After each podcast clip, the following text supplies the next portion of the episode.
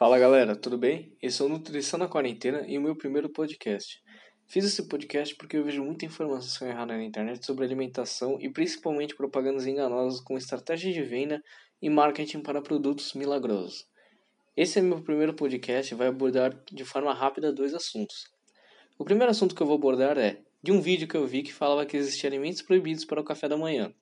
Alguns alimentos que eu vi no vídeo são café com leite com açúcar, granola, cereais, suco de frutas e sanduíches. Qualquer um que estuda nutrição sabe como isso está errado. Porque, primeiro, as pessoas possuem culturas alimentares diferentes, ou seja, pode ser que uma família no Nordeste tenha hábitos alimentares diferentes do que aqui, alguém aqui em São Paulo. Pode ser que uma pessoa ame de paixão começou por um pão francês no café de, da manhã, e isso possa ser muito prazeroso para ela. E caso for retirado, podem trazer mais malefícios do que benefícios.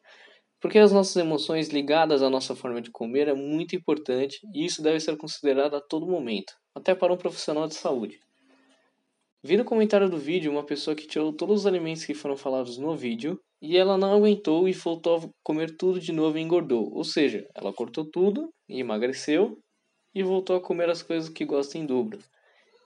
O alimento que eu quero dar enfoque que foi falado, que é proibido, é a granola e os cereais. Galera, os cereais são importantes por terem fibras. As fibras alimentares são substâncias que são resistentes à digestão e absorção no intestino e é fermentada no intestino grosso.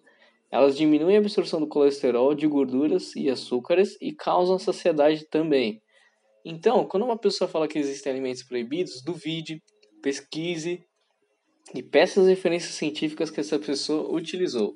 Um exemplo disso é que eu peguei a informação sobre a fibra no site da Sociedade Brasileira de Diabetes. Não adianta eu falar que esses vídeos não possuem credibilidade e não mostraram uma forma de obter conhecimentos que são relevantes. Uma coisa que eu trago aqui para vocês é o Guia Alimentar para a População Brasileira. O livro tem 145 páginas de muita informação do processo para você ter uma alimentação saudável. Para quem imagina que nutrição é fácil, dá uma olhada nesse guia que mostra até o processo da escolha dos alimentos até ele estar no seu prato. Só para finalizar esse assunto, nesse guia tem algumas regras de ouro que você pode adotar para ter uma alimentação saudável sem proibir nenhum alimento. No primeiro item que eu coloco é aumentar o consumo de alimentos in natura. O que é isso? São alimentos obtidos diretamente da natureza e não sofreram nenhuma modificação.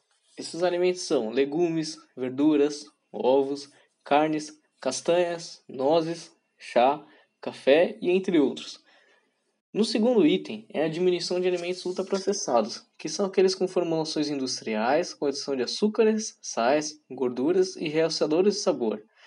Os alimentos são biscoitos, sorvetes, balas, macarrão instantâneo, pratos prontos de pizza, hambúrguer e massas. No terceiro item que eu coloco é a diminuição de adição de sal e açúcar nos alimentos. Quem nunca colocou um salzinho na batata frita ou na pipoca, ou colocou açúcar no café? Pode ser que essas adições estejam aumentando suas calorias do dia a dia e seja diminuir e seja necessário diminuir pela sua saúde. Então, para resumir, galera, não acreditem nesses vídeos, mesmo que possa parecer muito convincente. Desconfie de tudo e peça as referências. Acessem as referências e confirem tudo. Interpretem o conteúdo. A alimentação é muito complexa e não é simplesmente tirar isso ou aquilo. Envolve química, biologia, anatomia, dietoterapia e muitas coisas. O segundo assunto que eu quero abordar aqui, eu quero começar com uma pergunta. Quem nunca viu publicação com antes e depois nas redes sociais?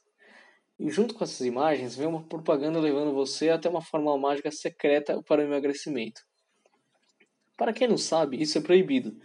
Isso serve de dica tanto para você que não ser enganado e para você que está vendendo produtos e usando esse tipo de estratégia como marketing.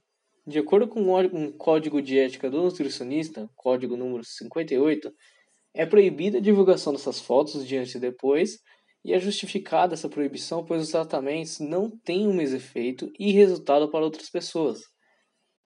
Com a evolução da internet e marketing, veio junto uma onda de comerciais e propagandas que induzem ao erro e muitas vezes são dietas com ideias restritivas que causam frustração e até mesmo a compulsão alimentar. Quem não conhece alguém que já, que já passou pelo efeito sanfona, de entrar em uma dieta restritiva, perder peso e ganhar tudo de novo? Então tomem cuidado quando você ver um curso, um programa de emagrecimento. Se liguem para as frases de efeito como perca 14 quilos em duas semanas. Uma dica também é para quem está na Hotmart. Para quem não sabe o que é isso, é uma plataforma de comercialização e distribuição de produtos digitais. É uma plataforma ótima para quem quer colocar para vender no curso online e e-books. Mas lá muitas vezes eu vejo conteúdos que possuem esse tipo de afirmações enganosas, tanto de antes e depois, e as frases de efeito. Gente, para consumidores e vendedores, não caiam nessa. Para quem vende esses produtos, tente ir para outro ramo, porque isso daí pode dar problema também. Isso serve também para propagandas de suplementos alimentares. Eu vou, eu vou fazer um podcast também mais específico sobre isso, mas é importante falar sobre o suplemento que é mais comprado pelo pessoal, que é o Whey Protein.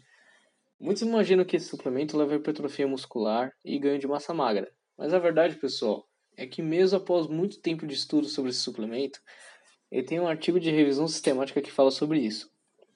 Para quem não sabe, uma revisão sistemática tem como objetivo reunir os melhores artigos sobre o assunto e diminuir a chance de erro, ou seja, evitar que estudos possuam resultados enganosos. Sim, existem também estudos científicos assim, isso se chama viés de publicação. Enfim, agora que você entendeu isso, esse artigo revisa alguns estudos sobre o whey protein que são utilizados isolado, hidrolisado e concentrado na utilização com diferentes tipos de treino de força. Alguns estudos que foram revisados utilizam o suplemento antes do treino, após o treino ou antes e depois do treino. Como conclusão dessa revisão, pode-se observar que ainda precisam de mais estudos para poder comprovar a eficácia desse suplemento no ganho de massa magra. Ou seja, não gaste dinheiro com isso. Foque na sua alimentação e use o suplemento caso haja real necessidade indicada por um profissional de saúde. Então é isso, pessoal. Espero que vocês tenham gostado do podcast e nos vemos no, no segundo.